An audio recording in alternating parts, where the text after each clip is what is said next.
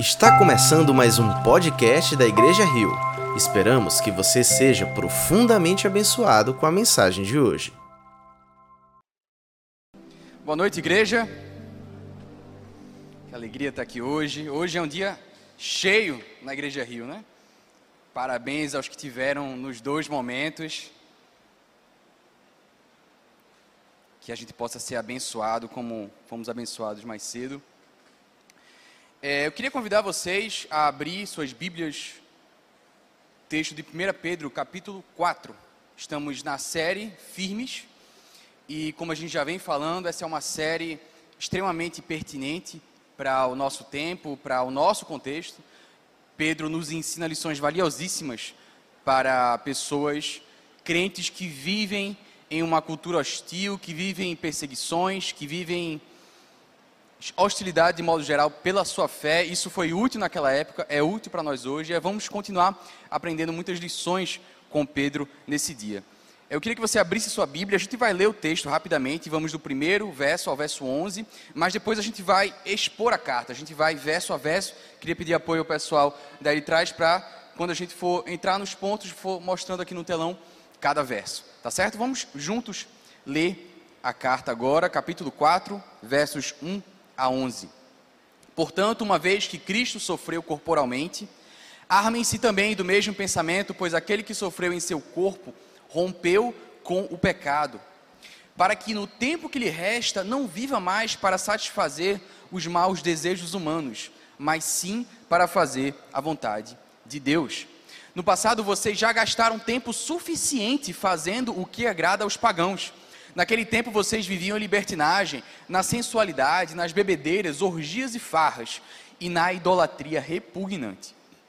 Eles acham estranho que vocês não se lancem como eles me na mesma torrente de moralidade e por isso os insultam. Contudo, eles terão que prestar contas àquele que está pronto para julgar os vivos e os mortos. Por isso mesmo o evangelho foi pregado também a mortos, para que eles, mesmo julgados no corpo segundo os homens, vivam pelo Espírito segundo Deus. A fim de todas as coisas, o fim de todas as coisas está próximo. Portanto, sejam criteriosos e sóbrios. Dediquem-se à oração. Sobretudo, amem-se sinceramente uns aos outros, porque o amor perdoa muitíssimos pecados. Sejam mutualmente hospitaleiros, sem reclamação. Cada um exerça o dom que recebeu para servir aos outros, administrando fielmente a graça de Deus em suas múltiplas formas. Se alguém fala, faça-o como quem transmite a palavra de Deus. Se alguém serve, faça-o com a força que Deus provê, de forma que em todas as coisas Deus seja glorificado mediante Jesus Cristo, a quem seja a glória e o poder para todo o sempre. Amém. Amém. Vamos orar. Senhor Deus, Pai querido, muito obrigado, Senhor, por esse dia tão especial, um dia marcante na história da Igreja Rio. Obrigado por estar nos ajudando, Senhor, a superar desafios que parecem tão grandes, tão intransponíveis, Senhor, mas contigo, Senhor, podemos fazer cada vez mais. Obrigado, Deus, por essa igreja que se levantou, que continua se levantando, Senhor, contribuindo de tantas formas diferentes para a tua obra. Muito obrigado, Senhor. Eu te peço que tu esteja aqui conosco nessa tarde, nos ajuda, Senhor, a compreender tanta toda essa profundidade, a complexidade, ensinamentos tão valiosos que há nessa carta de Pedro para nós, Senhor. Eu creio que é uma carta feita também, Senhor, para nós que vivemos nesse momento. Então, Senhor, nos ajuda a compreender a multiplicidade de bênçãos que há nesse texto, que possamos implementar isso em nossa vida e para que assim tenhamos uma vida mais cheia do Espírito de Deus. Me usa nessa tarde, abre os corações, abre as mentes, tira as distrações nesse momento, para que possamos estar inteiramente aqui. Em nome de Jesus. Amém, amém, amém. Meus irmãos, estamos mais uma vez aqui, Pedro falando a um pessoal que sofria perseguição, que sofria hostilidade, e ele dá lições, dá conselhos muito valiosos que de fato foram extremamente úteis para a igreja daquela época. Nós temos que entender que cristãos, como aqueles daquela época e como nós hoje, vivem sempre ah, uma decisão, tem que tomar uma decisão. Adaptar-se às culturas em que vivem adaptar-se ao local, à cultura que é esperado deles, ou então se sub, subverter-se à cultura local, subverter-se à cultura onde você vive e de fato seguir a Deus, seguir as expectativas de Deus. Temos que tomar essa decisão, a gente toma essa decisão constantemente, somos bombardeados com oportunidades e situações que temos que escolher. Você não pode ficar inerte. Não decidir é também uma decisão.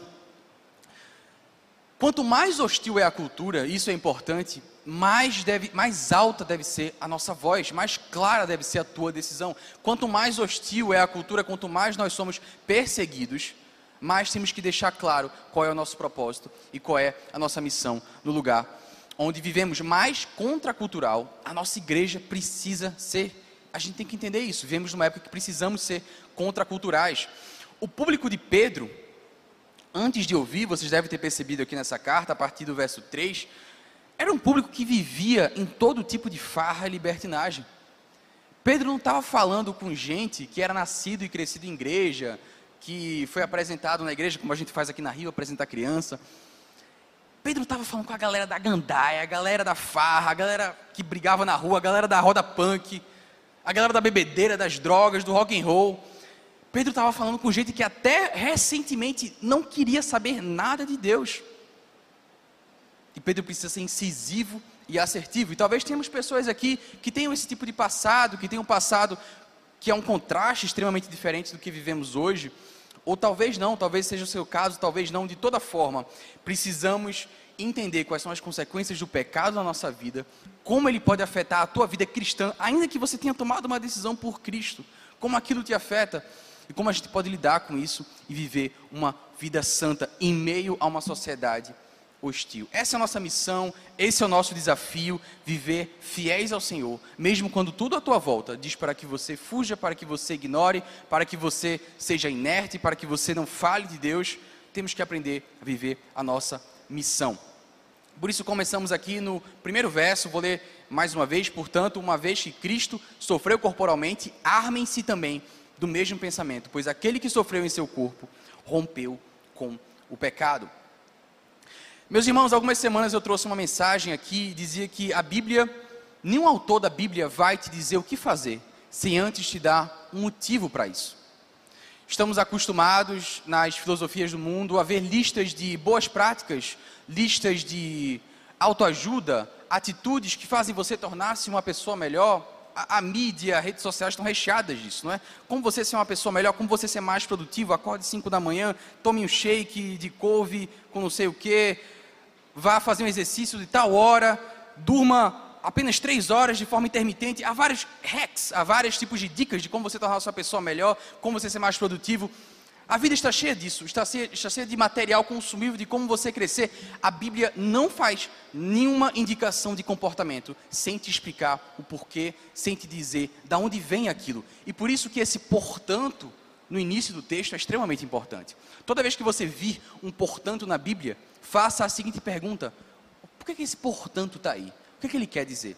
Especificamente, esse portanto refere-se ao verso 18 do capítulo anterior, vocês não precisam ir lá, mas o verso 18 diz que Cristo sofreu pelos nossos pecados de uma vez por todas. Pa Pedro retoma aquilo e diz assim: Olha, uma vez que Cristo sofreu corporalmente, portanto, armem-se do mesmo pensamento, pois aquele que sofreu em seu corpo rompeu com o pecado. Devemos romper com o pecado porque Cristo sofreu em nosso lugar. Você não vai receber aqui uma instrução de, olha, deixe de fazer isso, pare de beber, pare de ir para a festa, pare de fazer isso, sem a gente dizer antes, olha, existe uma razão de você fazer tudo isso. Eu não estou aqui para dar dicas de produtividade, dicas de como ser uma pessoa mais produtiva, ser uma pessoa mais eficiente, mais eficaz, como fazer mais e menos tempo. Eu estou aqui para dizer que o Evangelho nos dá uma razão de vida. Então, se você deve fazer algo, é porque existe um bom motivo. Romper com o pecado é doloroso, fugir das tentações é difícil. Lutar contra as nossas vontades, às vezes é ruim demais. Mas espera aí, tem um motivo para isso. Nosso Senhor morreu, sofreu morte de cruz, sofreu na cruz, sofreu uma dor corporal. Teve um motivo disso. Eu fui salvo, fui comprado, fui conquistado.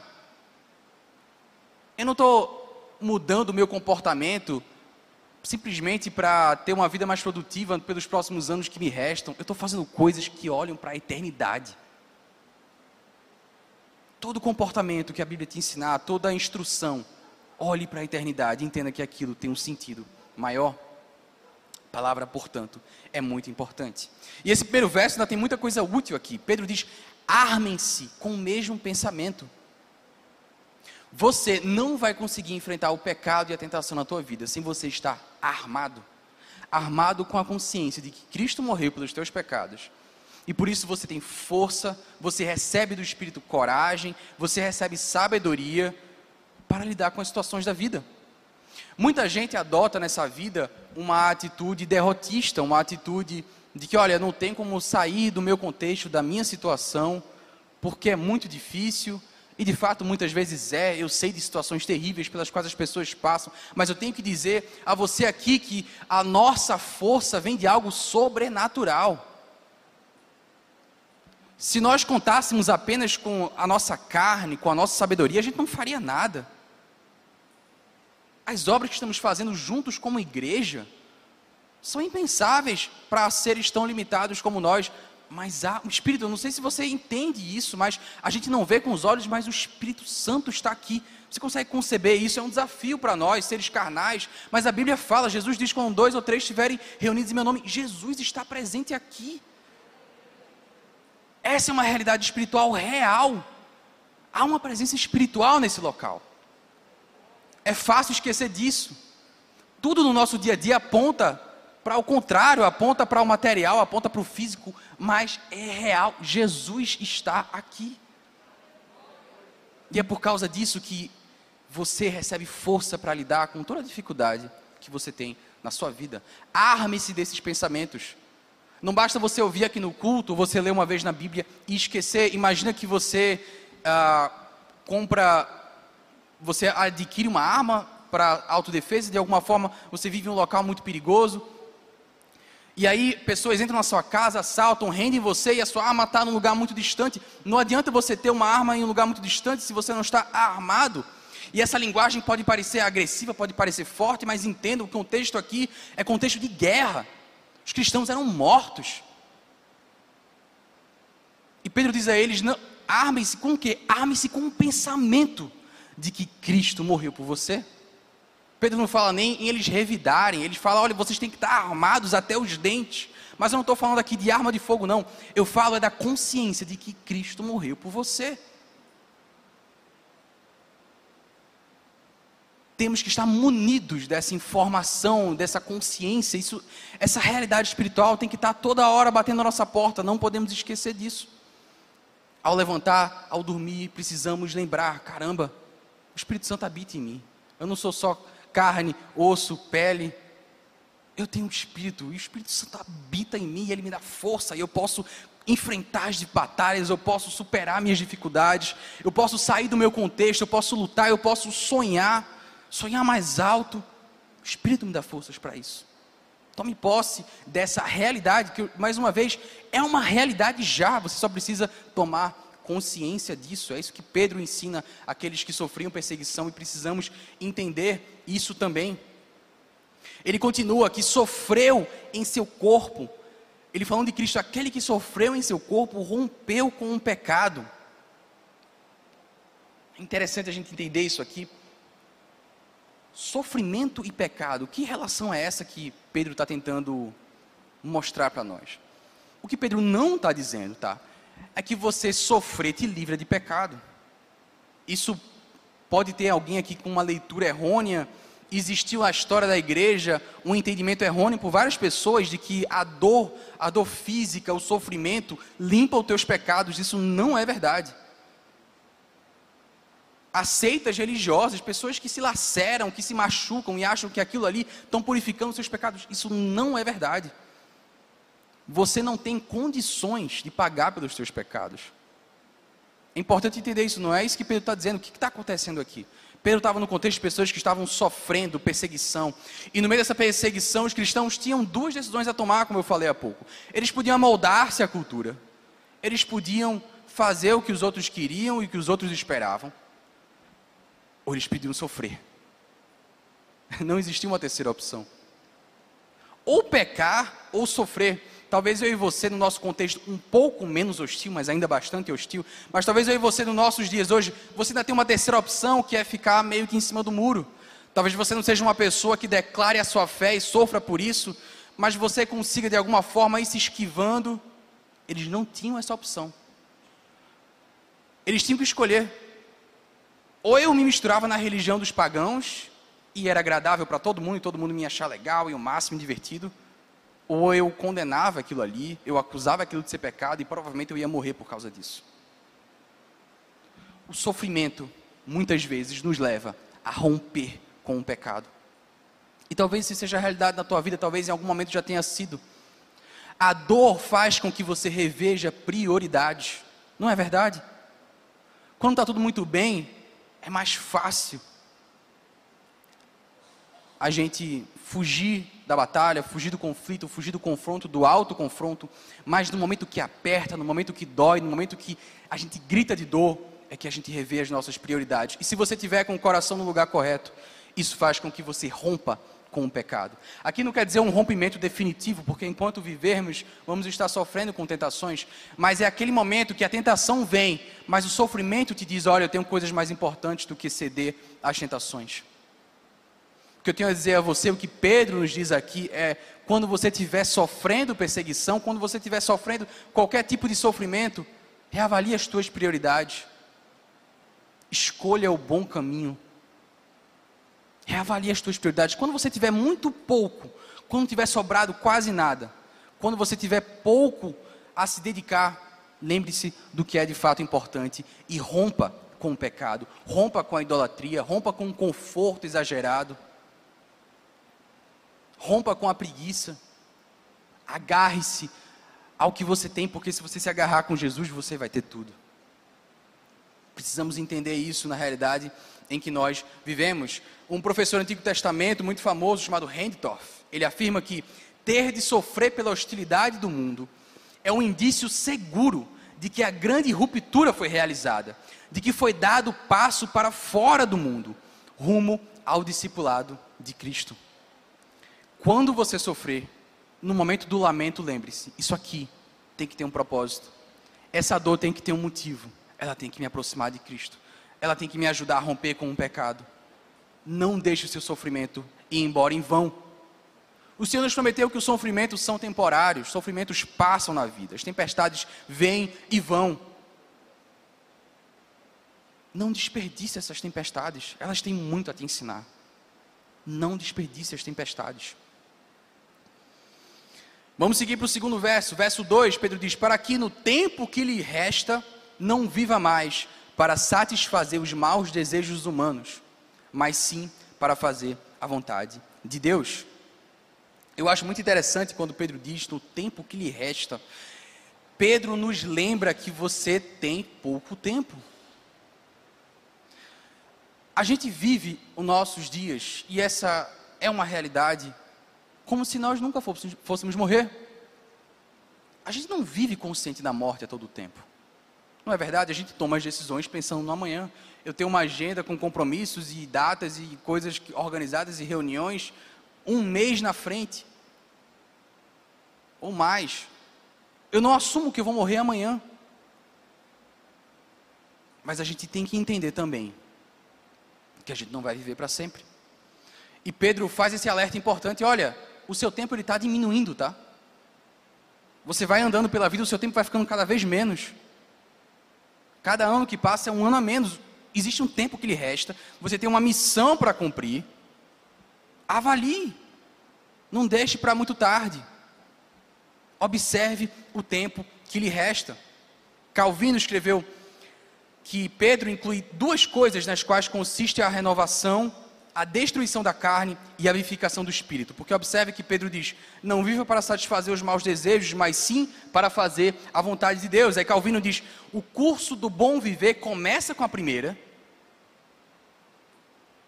não viver para satisfazer o pecado, mas necessariamente a gente tem que seguir em frente. A gente tem que seguir para a próxima, que é fazer a vontade de Deus. É lutar contra o pecado, mas não só isso, e aquilo que eu falei antes, se a gente para no, no comportamento e na instrução, aquilo não tem sentido, mas existe um motivo. Lutar contra o pecado porque eu tenho algo a chegar, eu tenho um objetivo: ser parecido com Cristo. E há uma lição muito importante aqui. Todos nós dizemos que queremos ser parecidos com Cristo, todos nós dizemos que queremos que o Espírito nos molde. Não tem como isso acontecer sem você lutar contra o pecado, sem você lutar contra as tentações. É fácil você dizer que quer a segunda, é difícil você admitir que está passando pela primeira. Ser parecido com Cristo, fazer a vontade de Deus, está tudo totalmente ligado a lutar contra o pecado. Não existe um sem o outro. E essa lição é extremamente importante para aquele público de Pedro, talvez para muita gente aqui, por causa do que a gente vai ler agora no verso 3. Olha o que é que acontecia com eles. No passado vocês já gastaram tempo suficiente fazendo o que agrada aos pagãos. Naquele tempo vocês viviam libertinagem, na sensualidade, nas bebedeiras, orgias e farras e na idolatria repugnante. Eu acho curioso a forma como Pedro escreve. Ele diz assim: vocês já gastaram tempo suficiente. Irmãos, vocês gostam da farra, vocês gostam da bebedeira, vocês gostam da confusão, vocês já tiveram bastante. O tempo que vocês curtiram tudo isso já foi suficiente, já foi demais, já foi o bastante. Está na hora da gente parar. Vocês queriam curtir aquilo ali, vocês curtiram agora, galera? Tá bom, né? Já foi tempo suficiente para vocês conhecerem tudo aquilo ali, para vocês sentirem os prazeres e para vocês perceberem que aquilo não presta. Já foi suficiente. Tá bom. Basta. Vamos agora para um outro estágio, o estágio do que realmente importa. A palavra suficiente é, também é traduzido como bastante. Então Pedro estava falando aqui com um pessoal que não ouvia falar de pecado, era um pessoal que sabia o que era pecado, porque viveu no meio do pecado. E eram as pessoas que sofriam esse desafio diário de lutar contra isso e mudar de vida. Eles se converteram, eles aceitaram uma nova vida, aceitaram abandonar a vida anterior, mas aquilo ainda não aconteceu totalmente. Eles viviam uma realidade que a gente fala muito na teologia, que é o já e ainda não. Já se converteram, já aceitaram Cristo, mas a realidade da santificação ainda não, não se completou totalmente, ela continua ao longo da vida. Então eles viviam nessa dualidade, nós aqui vivemos essa dualidade. Nos convertemos, aceitamos Cristo, dizemos, Deus, eu quero viver contigo. Aí chega segunda-feira no trabalho e dá aquela vontade de fazer algo errado, ali algo que se você, o teu chefe manda fazer e você não fizer, talvez você seja demitido. E aí você é complacente com aquilo, você participa daquilo ali, você fica se justificando. É difícil, a gente vive essa dualidade. E aí nesse momento eu queria falar com dois públicos. Talvez você tenha lido aqui quando Pedro diz libertinagem, sensualidade, bebedeira, orgia e farra. Talvez você tenha ouvido isso e disse, me descreveu totalmente. Era eu mesmo. Pedro está falando comigo. Eu já passei por tudo isso, já fiz tudo isso. Sou nova criatura, mas ó, botei o pé na lama. Até me converter, botei o pé na jaca. Talvez você esteja aqui e seja assim. E eu queria dizer algumas coisas para você. Eu queria dizer que. Primeiro, uma, boa e uma má notícia. Vou começar pela má notícia. Depois da sua conversão, não sei se é recente ou não, e se é mais antiga, você vai concordar comigo. Muitos vão suspeitar de você. Muitos vão desconfiar da tua mudança. Você vai passar por isso. Essa é a má notícia, você não vai ter como fugir disso. E não depende somente da tua santificação e do teu comportamento. Inevitavelmente, isso vai acontecer as pessoas vão suspeitar, vão dizer: aquele cara se converteu de jeito nenhum. Eu conheço o Zé, oxe, Zé, virou crente, virou nada, que conversa. Ah, isso aí é só conversa dele. Eu, eu conheço o Zé, Zé. Zé ia para falar comigo, Zé ia para bordel, Zé, oxe, duvido. Isso é conversa dele, ele está querendo ganhar alguma coisa. Você vai ouvir isso por toda a sua vida sempre vai ter gente que vai suspeitar, que vai não vai acreditar na tua mudança. Isso vai durar até o fim da tua vida. Você ainda vai ouvir muito isso. Eu preciso que você entenda isso, que você entenda essa realidade. Não importa o quanto você corra do pecado e fuja dele, sempre vai ter gente que suspeita de vocês. Você vai ter que lidar com essas suspeitas. Mas eu tenho uma boa notícia. Se Cristo perdoou os teus pecados, o que conta, o que conta de fato, não é a opinião que teu amigo de infância tem de você. Não é isso que conta no fim das contas. Não é. Não importa. Mateus 24, 35 diz uma verdade importantíssima: céus e terra passarão, mas as palavras do Senhor nunca vão passar. O que, que isso quer dizer? A opinião das pessoas à tua volta vai ter um dia que aquilo ali ninguém vai nem lembrar, vai cair por terra, vai virar pó. Mas o que Deus fala sobre quem você é, essas palavras vão ecoar por toda a eternidade. As tuas obras feitas a partir da vontade de Deus, isso vai durar para sempre. No fim das contas, é isso que importa. E talvez você sofra com a perseguição e com a dor e com a opinião dos outros. Isso não importa, isso é temporário. Entenda isso livre-se dessa dor. É importante você entender que Cristo não só perdoou teus pecados, Ele te deu uma nova identidade. Como eu falei, vivemos aquele já e ainda não. Eu sei que você ainda sofre tentação, eu sei que as pessoas têm opiniões de você, eu sei que tem gente que não acredita na tua mudança, mas lembre-se, olha, o que importa é a identidade que você tem em Cristo. E Deus olha para você agora, e Ele não vê o teu pecado, Deus não vê o teu passado, Deus enxerga santidade, porque quando Cristo morreu na cruz, Ele imputou a santidade dele em nós. O Senhor olha para você, Ele te diz: esse meu filho, essa minha filha são santos. Essa é a beleza da graça, não é pelo teu comportamento, não é pelo teu merecimento, não é porque você se esforçou muito, é porque você recebeu o presente da salvação, aceitou a salvação. E agora Deus olha para ti e diz: Esse aí é santo. No dia do juízo final, o Senhor vai olhar para você e vai dizer: Esse aqui está com o nome no livro da vida. Quando você tem essa perspectiva de céu, quando você não tira os olhos do Senhor, as opiniões dos outros valem muito menos. Mas valem muito menos. Quando as opiniões pesam no nosso coração, é simplesmente porque você tirou o olho de cima e começou a olhar para baixo, começou a olhar para o chão, começou a olhar para essa essa dimensão limitada que vai ser um dia totalmente transformada e renovada pelo Senhor, não vai sobrar nada daquilo de errado e mentiroso. Entenda, tu tens uma nova identidade. E daqui a pouco tempo, você vai viver essa nova identidade para sempre, sem nenhum vestígio de tudo de ruim que você já viveu. Se você tiver essa consciência hoje, você pode usufruir da paz que Deus te dá em meio às perseguições, em meio às hostilidades. Mas talvez você diga, Rubens, eu estou aqui ouvindo tudo isso, mas olha, eu não tenho muito esse perfil não. Eu sempre fui um menino direitinho, eu fui uma menina comportada, aprendi com os meus pais a obedecer. Eu não me enxergo muito nessa palavra.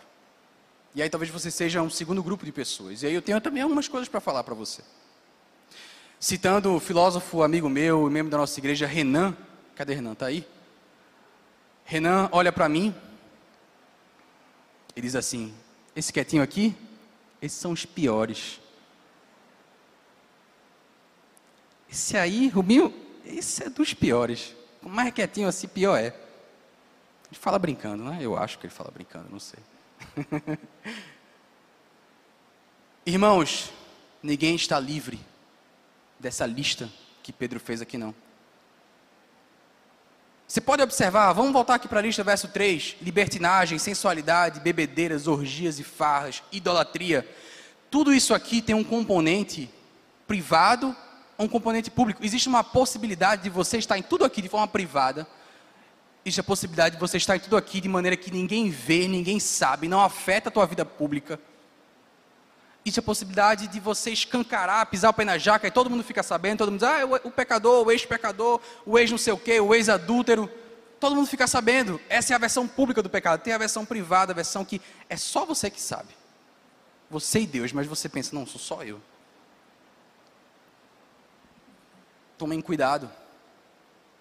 você tem que vasculhar o seu coração muito bem, porque os pecados privados, eles ficam mais entranhados, eles são mais difíceis de perceber, e por causa disso é mais difícil de lidar. Eles entram na tua rotina de forma silenciosa, é como uma panela de pressão, fogo baixo, totalmente vedada, vai passar um tempão ali sem nada acontecer, uma hora explode.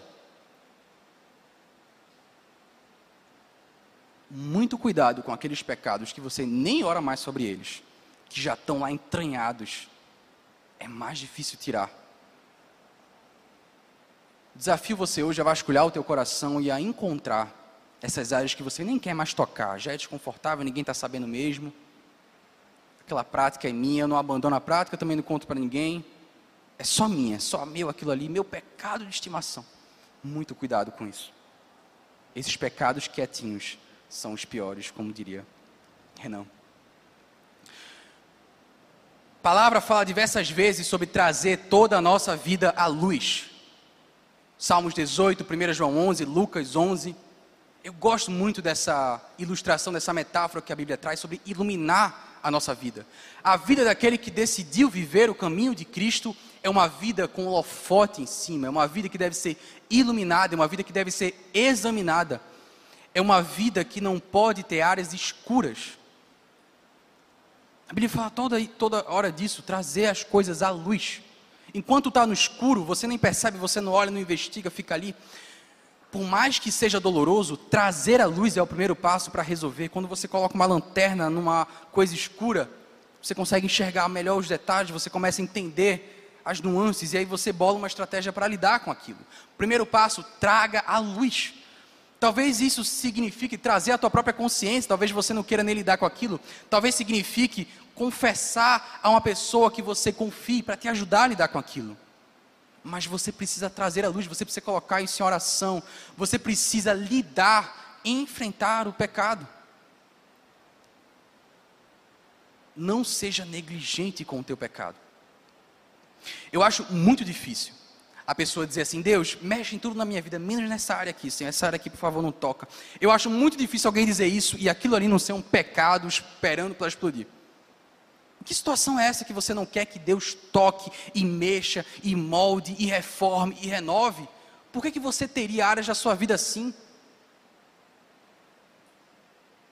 Cuidado com os pecados silenciosos. Muito cuidado. Quer você tenha sido da farra, quer você tenha sido quietinho, seja quem você tenha sido na sua história, o que eu preciso dizer a você aqui nessa tarde, nessa noite, é que conversão precisa gerar mudança. Conversão precisa gerar mudança. Pedro diz, falando nessa lista de pecados e falando de sensualidade, ele fala: olha, no passado vocês já gastaram tempo suficiente. No verso anterior ele diz: olha, é hora de ruptura qualquer que tenha sido o teu perfil, a farra que você fez, o pecado onde você melou, aceite o perdão de Cristo, mas mude. Enfrente, rompa, corta. Tem coisas que a gente tem que cortar. Corta mesmo, foge disso é preciso que a conversão gere mudança. Essa mudança vai gerar desconforto nas pessoas à sua volta. Mais uma vez, independentemente do teu perfil, quem você tenha sido, a tua conversão algum dia vai gerar desconforto em alguém. Se ela nunca gera desconforto em ninguém, tem algo estranho aí. E é preciso que você avalie. É preciso que você avalie. Sabe, no início da minha faculdade, é, eu andava com um grupo de amigos e eles eram ateus e gostavam muito de conversar sobre isso, e eu não gosto muito de confronto, eu era meio envergonhado, eu não queria falar muito. Eram meus amigos, eu estava lá sempre com eles, eles conversando sobre ateísmo e não sei o quê, não, porque cristianismo não faz sentido, e eu ficava na minha. E eu passei um tempo caminhando com esse pessoal e adorava eles, bons amigos, gostava muito deles. E aí um belo dia eu comentei não sei o que da minha igreja. Aí o cara virou para mim: Tua igreja? Aí eu, é, sou crente, sou cristão, participo de uma igreja. Aí eu vou fazer uma pausa na história. Se você é cristão e as pessoas à sua volta não sabem, talvez seja um problema, tá? Vou voltar para minha história. Esse meu amigo virou e, igreja? Eu achei que tu era ateu. Aí eu olhei para ele e disse, pensei, se eles não soubessem que eu era cristão já era um problema. O cara achou que eu era ateu. Eu estou fazendo algo de muito errado aqui. Tem alguma coisa muito errada no meu comportamento. Partir daquele dia eu tomei a decisão de não deixar a minha fé passar despercebida. E talvez muitas pessoas aqui precisam tomar essa decisão também. Fé, compromisso gera ruptura, gera mudança, é necessário. O Senhor falou, e esse é um verso difícil para muita gente, que a palavra vai separar pais de filhos. É possível que em algum momento haja essa separação, é uma separação dura, mas necessária. A tua fé vai gerar desconforto. Faz parte. Isso pode ser um bom sinal de que você está no caminho certo. Vamos caminhar para o verso quinto, quinto verso de 1 Pedro, capítulo 4. Contudo, eles terão que prestar contas àquele que está pronto para julgar os vivos e os mortos. Pedro está aqui falando daqueles ah, que acham estranho, né? Deixa eu ler novamente o verso 4. Eles acham estranho que vocês não se lancem com eles na mesma torrente de moralidade e por isso os insultam. Contudo, eles terão que prestar contas àqueles que está pronto para julgar os vivos e os mortos. Meus irmãos, as mudanças que o Espírito Santo faz em você, elas têm vários motivos, vários propósitos, é claro, mas uma delas é que isso seja testemunho para os descrentes. Se você estiver sofrendo hostilidade por ser cristão em algum lugar, estiver sofrendo dificuldade por isso, ao invés de focar os seus olhos na dor, na perseguição, na dificuldade, lembre-se mais uma vez: toda dor e sofrimento tem propósito. O propósito disso é ser testemunha. Ser testemunha para os que estão à tua volta. Não desperdice a perseguição, tá? Você já está sofrendo, você vai sofrer em vão. Que desperdício. Não, Deus, está doendo, mas eu vou fazer um bom uso disso. Eu vou fazer um caldo disso aqui que eu estou sofrendo. Tem um objetivo, é testemunho. A tua mudança deve servir para as pessoas olharem e dizerem: caramba, tem uma coisa diferente na forma que essa pessoa vive. Tem uma coisa diferente. É possível que a tua forma de viver tenha dois resultados diferentes. Claro, vai ter gente que vai olhar para você e vai dizer: rapaz, como fulano mudou. Fulano vivia me devendo dinheiro, essa semana pagou tudo. Fulano toda segunda-feira estava na UPA para pegar atestado para não trabalhar. Essa segunda ele não foi. Convidei ele para assistir um show de pegação lá no Caldeirão. Ele não quis. Tem uma coisa estranha. É o que igreja é. Rapaz, vou conhecer essa igreja. Quero conhecer, quero saber como é que é essa história. Que massa! Esse é o nosso objetivo, né? O que a gente espera. Tem a segunda opção, que é a opção de, como eu falei anteriormente, é a pessoa dizer, fulano, ah, sair a conversa. Duvido, crente? É nada.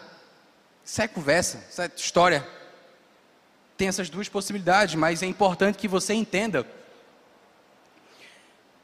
é que essa rejeição vai acontecer a todo momento a maioria das pessoas talvez te rejeitem, a maioria delas, mas a boa notícia é que se Cristo lhe dá uma nova identidade, e se você tem os seus olhos fitos na eternidade, a boa notícia, a boa notícia é o que está lá em Romanos 14, 11. Está escrito: Por mim mesmo jurei, diz o Senhor, diante de mim, todo joelho se dobrará e toda língua confessará que sou Deus. Acho lindo esse verso. Hoje eu olho as pessoas ao meu redor e dói o meu coração porque muitos não conhecem a Deus, não querem saber do Senhor, vivem às vezes hostilidades, às vezes vivem uma apatia, não tem nem interesse. Mas esse verso enche a gente de esperança porque olha, vai ter um dia, vai ter um dia que nenhum joelho vai ficar de pé de tamanha glória que vai aparecer nos céus as pernas vão ficar bombas. A do maior ateu, a do maior perseguidor, as pernas vão ficar bambas, porque ele não vai conseguir ficar em pé diante da glória do Senhor. Todo joelho se dobrará, toda língua confessará. Todos vão reconhecer: o Senhor é Deus. O Senhor é Deus. Espero por esse dia e vai ser um dia lindo e glorioso. A nossa dor é que talvez muitos desses reconheçam que o Senhor é Deus, mas já seja tarde demais. Mas já seja tarde demais. Portanto, meus irmãos, que a dor da perseguição transforme-se em compaixão pelos perdidos. Que o sofrimento, Senhor, estão me perseguindo, está doendo, está ruim, eu faço tudo certo e as pessoas falam mal de mim. Pega esse sentimento, essa dor, Converta isso pelo poder do Espírito em compaixão, em testemunho, em alcançar os perdidos da casa do Senhor. Eu quero que o máximo de pessoas que eu conheça esteja naquele dia confessando a Deus, porque sabe que vai estar com Ele. Mas talvez tenham aqueles que percebam Deus e não estejam com Ele. E que isso gere em nós compaixão e nos leve, nos leve a de fato impelir-nos a evangelizar, a trazer as pessoas para a casa do Senhor. Talvez você hoje se sinta injustiçado, sinta-se sozinho na sua fé. Talvez você às vezes se pergunte se tomou a decisão correta. Troque esse sentimento pela esperança. Olhe para o céu e para o dia em que o Senhor vai voltar. Verso 6 por isso, mesmo o evangelho foi pregado também a mortos, para que eles, mesmos julgados no corpo, segundo os homens, vivam pelo Espírito, segundo Deus. O que, que esse verso quer dizer? É um verso difícil de interpretar, porque Pedro diz: olha, o evangelho foi pregado a mortos. Como assim o evangelho foi pregado a mortos? Vamos esclarecer um pouco o que, que Pedro está dizendo aqui. Primeiro, Pedro não está dizendo que os mortos que já morreram vão se converter, tá? Isso aí não existe, não tem essa possibilidade. A gente aprende lá em Hebreus 9, 27, o autor de Hebreus diz: Da mesma forma como o homem está destinado a morrer uma só vez, e depois disso enfrentar o juízo. Há uma morte, depois da morte tem juízo. As pessoas não se convertem depois de mortas. Mas o que acontece aqui, essa informação muito interessante, no primeiro século, havia uma crença em muitos lugares daquela região.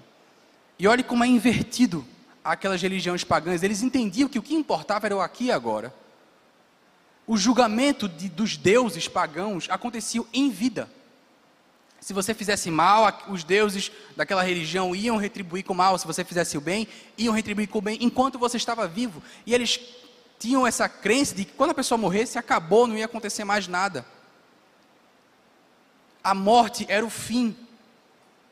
E Pedro faz questão de informar: olha, é o contrário, tá? Muitas vezes o Senhor tarda o julgamento, muitas vezes ele é paciente, como a gente lê na parábola do joio e do trigo. Os servos querem arrancar logo o joio, o Senhor da, da, do plantio diz: Olha, não arranque, não, deixa crescer, para que você não arranque o trigo junto com o joio, deixa crescer junto até o dia da colheita. Pedro diz: Olha, é o contrário, tá? O julgamento que o Senhor fizer sobre alguém, ele não acaba na vida, não, ele tem consequências eternas. Então, aqueles que estavam mortos ouviram, e aquilo que o Senhor preferiu para eles, o julgamento, tem consequências eternas. Os mortos, enquanto estavam vivos, tiveram seu julgamento, e esse julgamento permanece. Permanece. Importante que a gente entenda isso. O julgamento que o Senhor profere tem consequências eternas. Vamos seguir para o verso 7. O fim de todas as coisas está próximo. Portanto, sejam criteriosos e sóbrios. Dediquem-se à oração.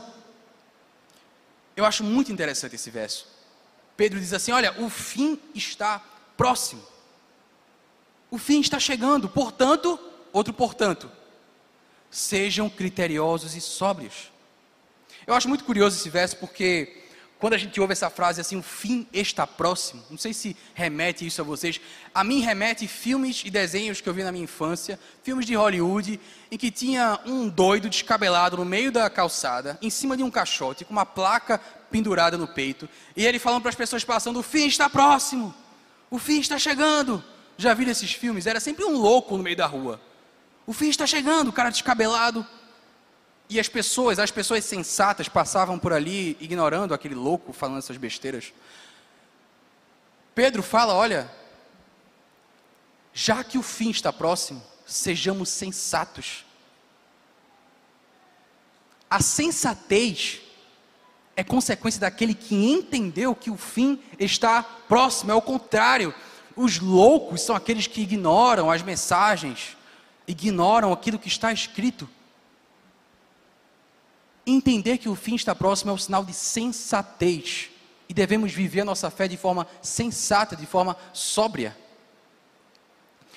É possível em outras traduções entender Pedro dizendo: sejam criteriosos e sóbrios nas orações. Nas orações devemos ser criteriosos e sóbrios. O que é que eu entendo aqui? Outras versões nesse texto de sensatos e disciplinados. Olha só, os cristãos estão sofrendo todo tipo de perseguição, todo tipo de hostilidade, estavam correndo da morte, clamando a Deus por mais um dia de vida.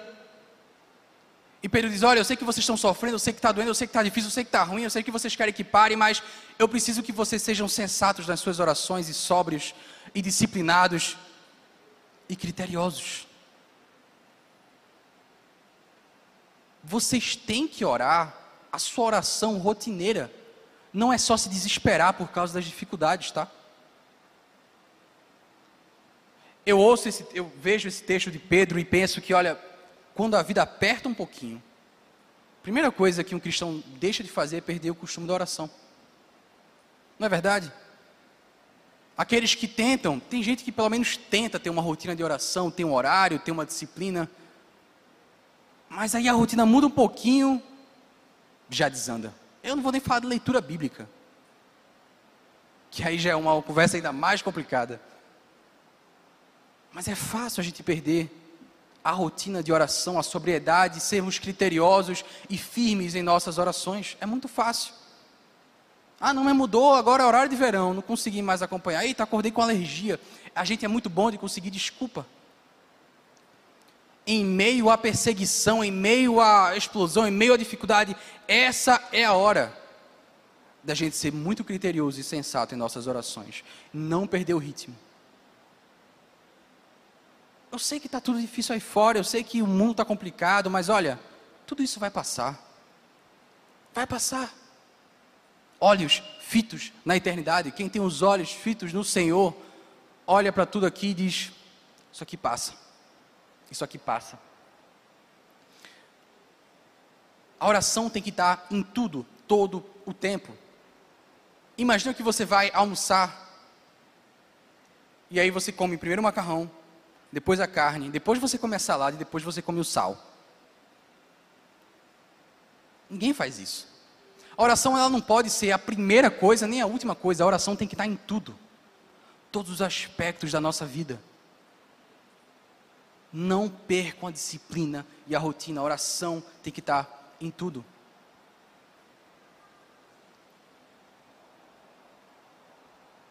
Uma oração sóbria é uma oração humilde o evangelista do século XIX, Dwight Moody, ele diz assim: peça tudo o que você quiser a Deus na sua oração, peça tudo. Você quer alguma coisa, peça. Quer outra coisa, peça. Tudo que tiver no seu coração, peça. E aí termina essa oração dizendo: faça a tua vontade, Senhor, e não a minha. Sejamos sinceros em nossas orações, sejamos humildes em nossas orações. Eu sei que existe espaço para a fala de autoridade e assertividade. Existe espaço para isso, é claro, mas olha, em nossas orações a gente não pode deixar de dizer, Senhor, eu quero isso, eu creio nisso, eu gostaria disso, eu já estou enxergando isso, Senhor. Mas, Senhor, faz a tua vontade, porque sou limitado. Sejamos criteriosos e sóbrios em nossas orações. Eu acho interessantíssimo isso de o fato do fim estar próximo nos faz ser sensatos, porque olha só, como é que o mundo de hoje nos enxerga. Para o mundo em que a gente vive, a fé é para aqueles que não são muito intelectuais, né? é assim que, que o mundo enxerga. Cristão, cristão é aquele povo que não pensa muito, que não estuda muito, que não gosta muito de filosofia, não é muito intelectual, é um pessoal do sentimento, é um pessoal da emoção, é um pessoal que gosta do calorzinho, que segue as sensações e por isso eles têm fé. Quem é intelectual e quem pensa, não cai nessa conversa, sabe que isso é ladainha. Essa é meio que a cosmovisão de boa parte da cultura dos dias de hoje. Deixa eu dizer algo a você. Uma coisa que eu aprendi na academia, estudando e fazendo pós-graduação, é que existe um, um intervalo enorme entre o que a cultura e a mídia publicam e o que as pessoas falam do que está acontecendo nas ciências, tá? Por causa da dificuldade dos próprios cientistas se comunicarem, das barreiras que existem. Às vezes chegam algumas coisas nos noticiários, nos documentários, nos programas, na cultura. E os filósofos já estão discutindo outra coisa. Deixa eu dar um exemplo a você. A filosofia não entende crença e fé como algo ultrapassado. Desde os anos 50, a fé ressurgiu nos departamentos de filosofia. Não estou dizendo que todo mundo é crente e evangélico, mas a ideia do Senhor, a ideia de haver um Deus, é algo filosoficamente totalmente plausível. Porque o ateu ele tem que lidar com uma questão muito difícil, que é explicar de onde vem o mundo. A resposta do ateu é: ele não tem resposta. Porque toda ciência, todo pensamento lógico, ele parte do princípio que as coisas têm uma razão, têm uma causa, chama-se princípio da razão suficiente. As coisas têm que ter um motivo, as coisas não aparecem do nada, nada surge do nada. Só que o ateu, ele tem que admitir, dado que o universo teve um início, ele tem que admitir que o universo surgiu de algum lugar que ele não sabe explicar.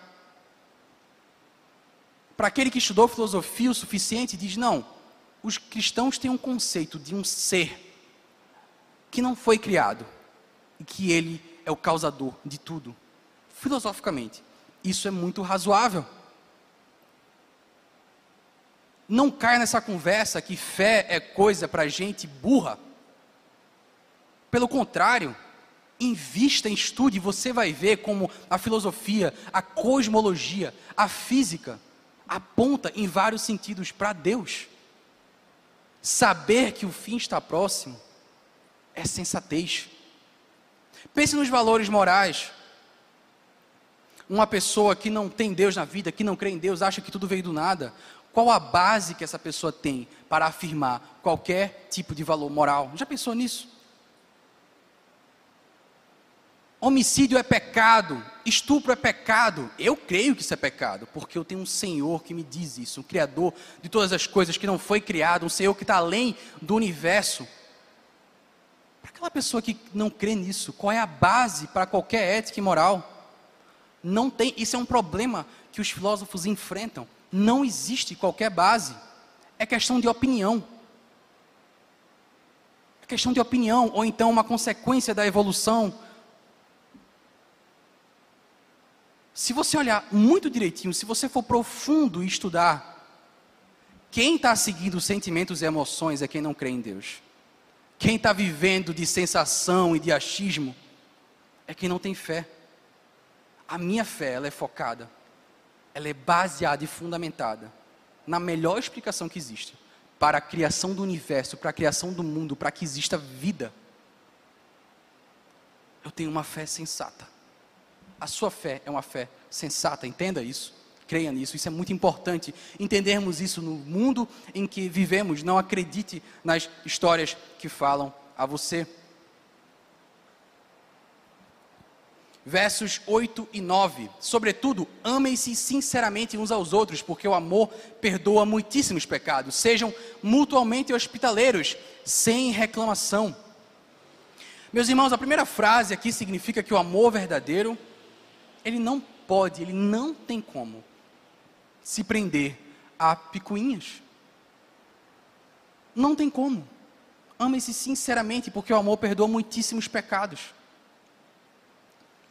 Aquele que tem o Senhor no coração e que decide viver um amor sincero é consequência, você vai ter que perdoar as pessoas à sua volta. Você não tem um direito de guardar rancor. Mas Rubens, dói, mas eu fui maltratado, mas eu sofri, mas é difícil. Não estou falando que você vai esquecer totalmente de uma hora para outra. Isso não é mágica que eu estou falando aqui, não, tá? É consciência de que eu fui perdoado, eu perdoo também. Eu fui perdoado, eu perdoo também. E nós que vivemos numa situação tão hostil e difícil, e pessoas nos perseguem e discordam da nossa fé, nós temos que exercer isso ainda mais dar a outra face. Eu gosto que Pedro fala não só de amor, ele fala de amor sincero, porque o amor é fácil de fingir. É muito fácil ser politicamente correto com todo mundo. É muito fácil ser educado. Virar para o outro lado e começar a falar mal. É muito fácil atender, olhar para o telefone, xingar o seu chefe, atender. Opa, rapaz, tudo bem? Não, tô, tô fazendo nada, não, tô tranquilo, pode falar. É extremamente fácil fazer isso.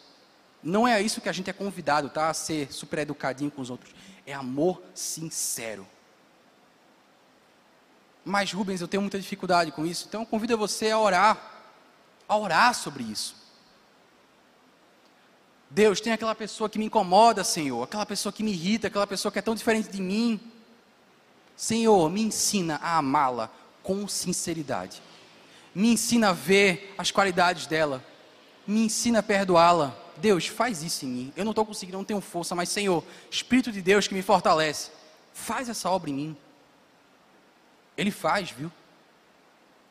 Ele faz. Amor sincero faz parte da caminhada cristã. Não podemos viver sem isso. E uma igreja não é igreja sem hospitalidade. Nem sempre é confortável, meus irmãos.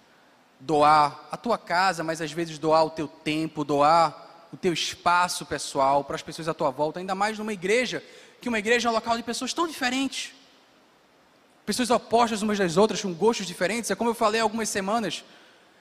A gente não estaria aqui se não fosse pelo Senhor, porque aqui tem pessoas muito diferentes umas das outras. Vocês não estariam aqui, todo mundo, todas as pessoas, meramente por opção. Mas o Senhor nos une e precisamos exercer a hospitalidade. E Pedro diz mais, tá? É sem reclamar sem história de ser politicamente correto, sem educação na frente e falar mal atrás, sem reclamar, Senhor, eu não gosto de ser hospitaleiro, mas me ensina se essa for a tua dificuldade. Se essa for a tua dificuldade, faça essa oração, Senhor, converte meu coração, Deus, porque tem muito egoísmo aqui dentro. Tem muita área que eu não quero iluminar, tem muita área que eu não quero abrir mão. Vivamos a hospitalidade. E por fim, meus irmãos, versos 10 e 11 diz assim: Cada um exerça o dom que recebeu para servir aos outros, administrando fielmente a graça de Deus em suas múltiplas formas. Se alguém fala, faça-o como quem transmite a palavra de Deus. Se alguém serve, faça-o com a força que Deus provê, de forma que em todas as coisas Deus seja glorificado, mediante Jesus Cristo, a quem sejam a glória e o poder para todos sempre. Amém e amém e amém. Pedro já falou de sofrimento, Pedro já falou de tentação, Pedro já falou de dar exemplo, falou de oração, falou de hospitalidade, falou de perseguição, falou de dor, de tudo isso. E aí ele termina esse trecho com um tópico falando de ministério. Ministério. Qual o teu ministério?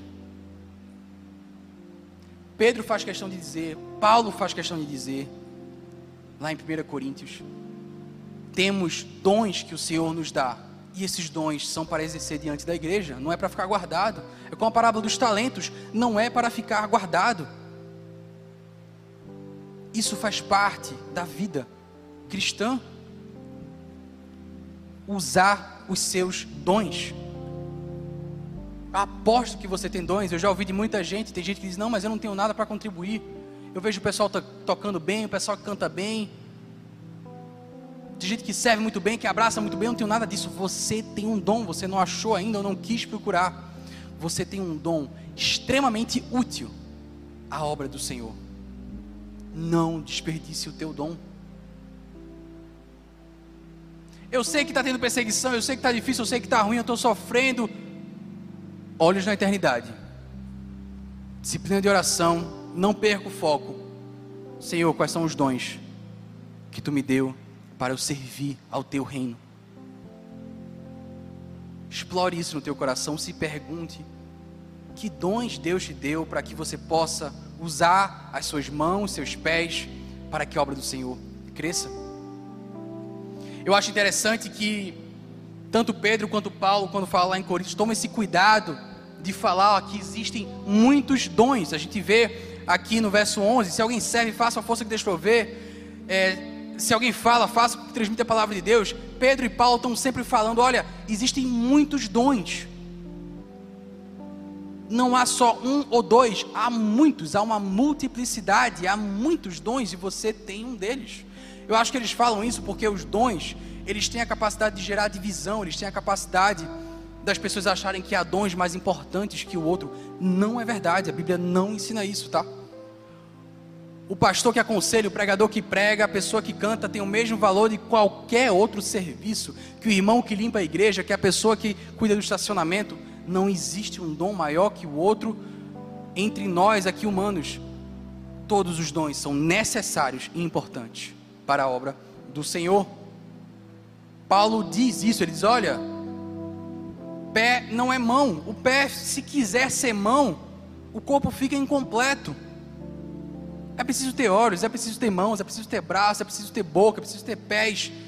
Isso é vontade do Senhor, porque isso nos ensina que o Deus, a glória do Senhor, ela tem uma multiplicidade. A glória do Senhor, Deus ama a multiplicidade das coisas. Deus ama o fato de eu ser diferente de você, que é diferente dele, que é diferente dela. Deus adora isso. Deus ele adora o fato de haver etnias diferentes no mundo, culturas diferentes no mundo, dons diferentes no mundo, igrejas diferentes no mundo. Deus ama a variedade de pessoas e instituições, por isso que Ele ama um dom que só você tem, só você sabe fazer, só você sabe aplicar do seu jeito, e Deus vai adorar se você levantar da cadeira e colocar isso em prática. E a igreja cresce, e o reino cresce também. Amém, meus irmãos? Vamos ficar de pé.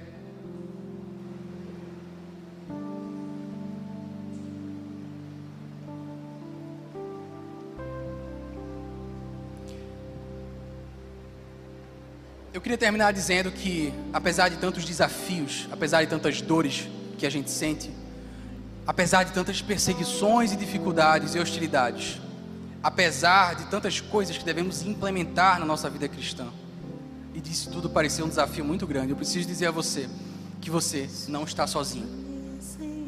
Você não está sozinho. Você tem o Senhor no teu coração, você tem o Espírito Santo que te dá poder para cumprir a tua vontade. Mas Deus também preparou uma outra coisa, uma outra coisa maravilhosa, uma outra coisa linda, que é a igreja, que é a comunidade cristã, que é esse povo que está aqui para te apoiar, para te sustentar, para te ajudar. A igreja tem esse papel e eu digo a você, usufrua disso. Não caminhe sozinho. Quem caminha sozinho cai mais fácil, sente mais dor. Quem caminha em conjunto divide as tristezas. Quando cai, alguém segura. Nossa igreja tem fontes, temos aconselhamentos pastorais. Você pode ser ministrado servindo no ministério, você pode exercer seus dons no ministério, você pode acessar nossos cursos, você pode buscar qualquer irmão à tua volta, na tua comunidade, dizer socorro, me ajuda. A tua igreja é o lugar onde você deve ser fortalecido usufrua disso e não viva a sua vida sozinho. Fique imerso, de fato, mergulhe e vire parte da nossa família. Estamos aqui para te ajudar, para te apoiar no que você precisar. Vamos orar? Senhor Deus, Pai querido, muito obrigado, Senhor, por essa palavra, obrigado por essa carta de Pedro, com tantas lições valiosas, Deus. Em meio à perseguição, Senhor, as coisas ficam mais difíceis, ficam mais dolorosas. É difícil às vezes focar na oração, focar na hospitalidade, focar no que tu queres para nós, Senhor. Às vezes olhamos para as dificuldades, as explosões da nossa volta, os desafios, Senhor. Nos ajuda a manter os olhos fitos na eternidade, Deus. Olhar para aquilo que importa. Céus e terra passarão, as palavras dos homens passarão, as opiniões dos outros vão embora, mas as palavras do Senhor vão durar para toda a eternidade nos lembra disso, Senhor, nos dá essa esperança, essa tranquilidade no coração de entender que o que vivemos aqui é temporário, mas quando estivermos na eternidade, estaremos finalmente de uma vez por todas tranquilos e em paz na tua presença. Louvado seja o teu bom nome, Senhor. Obrigado por tudo, Pai. Amém. Amém. Cante essa canção. Se você foi abençoado por essa mensagem, compartilhe com alguém, para que de pessoa em pessoa alcancemos a cidade inteira.